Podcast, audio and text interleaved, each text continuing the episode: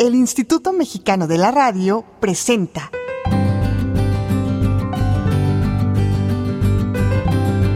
Radio Shanich en el IMER. Jóvenes indígenas en una radio sin cabina.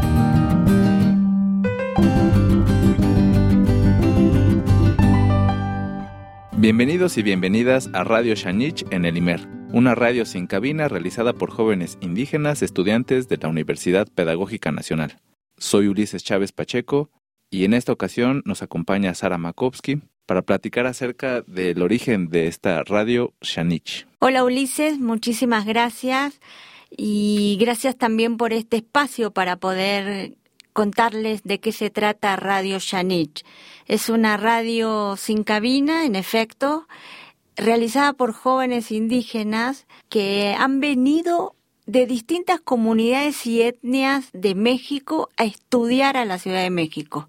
Y ellos nos van a contar las experiencias de vida de haber salido de comunidades muy pequeñas, de lenguas originarias, con culturas muy singulares y aterrizar en esta ciudad caótica, vasta y compleja que es la Ciudad de México. Y a partir de sus propias experiencias, de estas vivencias de estos jóvenes, vamos a ir también descubriéndonos nosotros mismos en sus propios relatos. ¿Cómo surge la idea de realizar Radio Shanich? Radio Shanich es un proyecto que nace de una radio anterior que se llama Radio Abierta, que ya tiene 10 años de funcionamiento en la Universidad Autónoma Metropolitana Unidad Xochimilco. Radio Abierta es una propuesta sonora para poder generar condiciones para que voces de personas o de grupos que no tienen la posibilidad de estar en la esfera pública puedan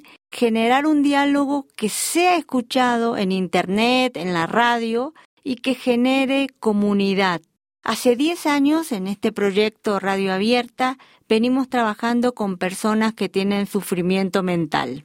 Y a lo largo del tiempo nos dimos cuenta que esta forma de hacer radio un poco extraña que tenemos nosotros, que es una radio al aire libre, con un equipo chiquito y portátil, como si fuera una radio ambulante que transportamos a distintos espacios, nos dimos cuenta que es tan potente y que puede servir a muchos otros grupos que tienen cosas importantes que decir y de contribuir a las conversaciones públicas que decidimos comenzar a explorar y a probar esta misma radio abierta con otros grupos. Así fue como nació la idea de hacer Radio Shanich. Sara, ¿nos puedes contar acerca del nombre tan peculiar de Radio Shanich? Sí, es un, un nombre muy interesante. Shanich quiere decir hormiga en una de las lenguas indígenas. El nombre fue puesto por los mismos jóvenes que hacen esta radio y es un nombre interesante porque tiene que ver con cómo trabajan estos jóvenes para producir esta radio. Hormiga es metafóricamente una alusión al trabajo en equipo, al trabajo colectivo, al trabajo conjunto. Y esta radio, Shanit,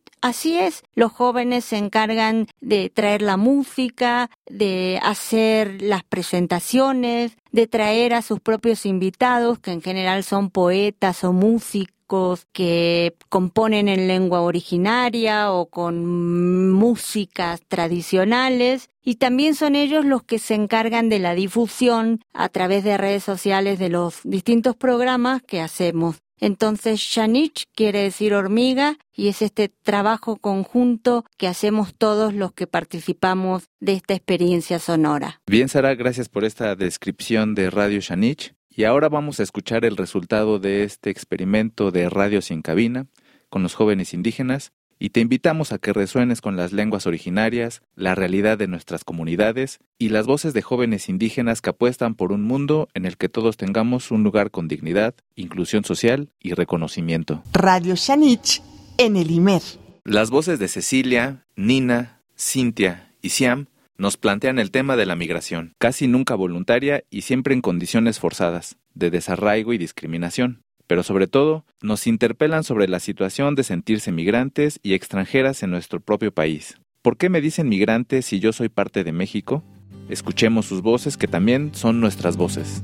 Empezamos con Cecilia. Bueno, el tema sobre migración se ha tocado mucho, pero pues no está fuera de nuestro contexto, porque bien sabemos, pues no estamos exentos a tender a migrar en algún momento de nuestra vida, puesto que nos movilizamos hacia otras regiones, a otras comunidades igualmente, migración interna y externa, para buscar una mejor, un mejor ingreso económico, una mejor vida entre comillas, porque igual luego tendemos a empeorarla de alguna otra manera.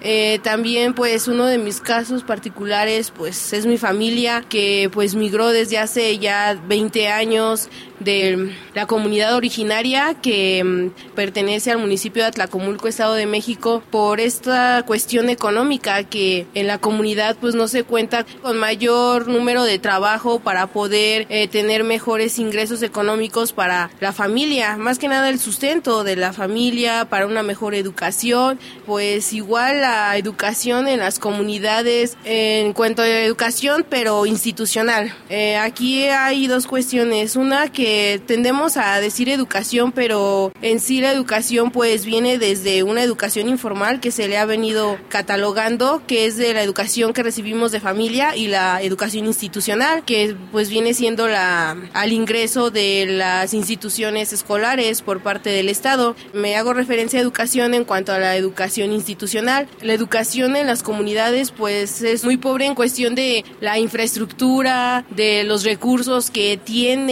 recursos mobiliarios, humanos, económicos, no se llega a tener una educación de calidad como debería de ser en las comunidades. Entonces yo siento que ese es uno de los puntos claves porque tendemos a migrar, porque pues en sí, en parte, pues toda mi vida he estado aquí en la ciudad, pues como tener contacto con la comunidad como debería de ser, pues casi no sino soy externa a, aunque yo me considero parte de la comunidad. ¿Tu opinión, Nina? A veces se ha dado esa parte porque ha sido forzada con respecto a, esto del medio ambiente y que, bueno, entran de pronto las empresas transnacionales a nuestras comunidades, pues sí, nos han obligado prácticamente a salir porque no te dan opción, no te preguntan si quieres o no. Y bueno, esa es parte de la migración. Otra de las cuestiones es también por qué tenemos que ser migrantes dentro de nuestro propio país. O sea, es un, un tema también o una palabra migración cuando eres parte del, del, país, ¿no? Pero por qué somos migrantes y podemos desplazarnos en cualquier espacio como queramos y con quienes queramos, ¿no? Que aquí también tiene que ver algo con todo políticamente, ¿no? Siempre. Pues bueno,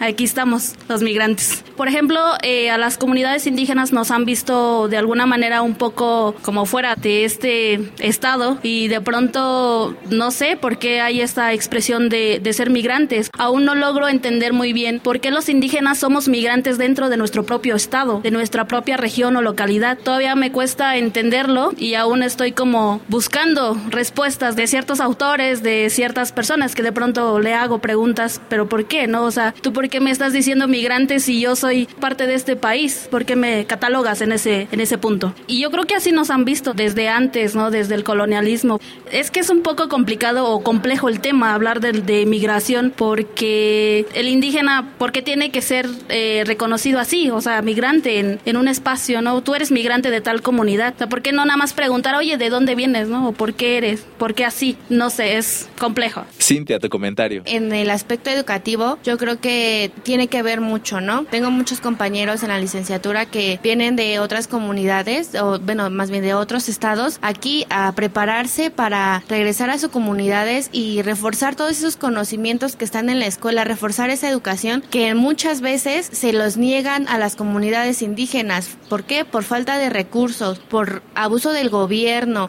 Realmente hacen la educación en general, no piensan que la educación para los pueblos originarios, para las comunidades, es diferente. En las comunidades se tienen que abarcar temas que realmente les sirvan a los niños que van a permanecer ahí mucho tiempo, como la siembra, como los saberes culturales, las tradiciones. Yo creo que eso también debe de venir muchas veces en un currículum para los niños, no solamente los conocimientos generales, que también son válidos, porque si salen afuera, pues se van a enfrentar a otra realidad, pero también que esa educación para el medio indígena no solamente sea por arriba, sino que sea transparente y se consulte realmente a las comunidades qué quieren aprender, qué temas deben tomarse en cuenta. Y también yo creo que eso de la migración, de que nos, nos señalan como migrantes, lleva al problema de la discriminación. Todos hemos visto alguna situación en donde vemos a cómo el de la tienda discrimina al señor que habla zapoteco o por su vestimenta. Yo creo que ese también es un tema que hay que crear conciencia, porque tú como migrante no vienes a, que te discriminen, ¿no? Vienes a buscar mejores oportunidades y porque a un extranjero no se le trata como a muchos indígenas se nos trata.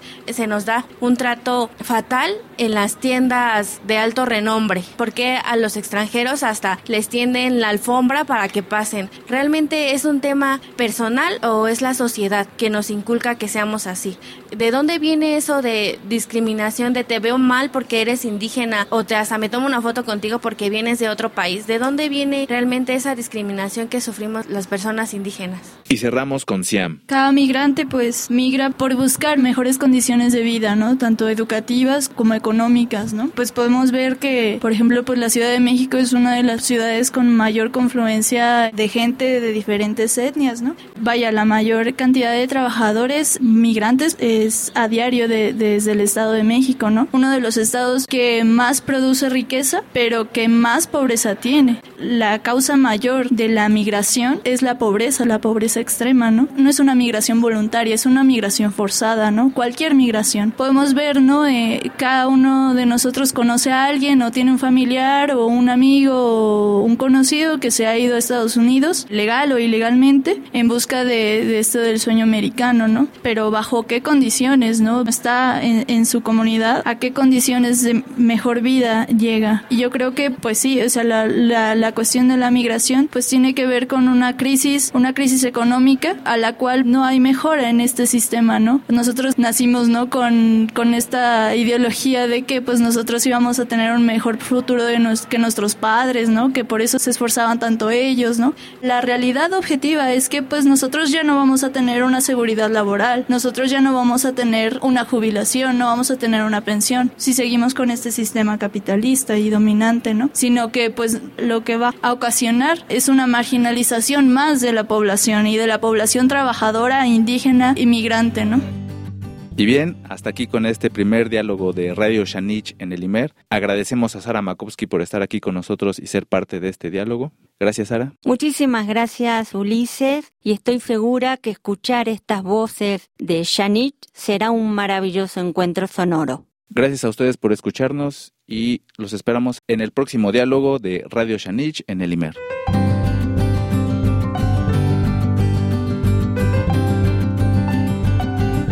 Aquí termina la señal Radio Shanich en el IMER, Instituto Mexicano de la Radio. Somos Radio Pública.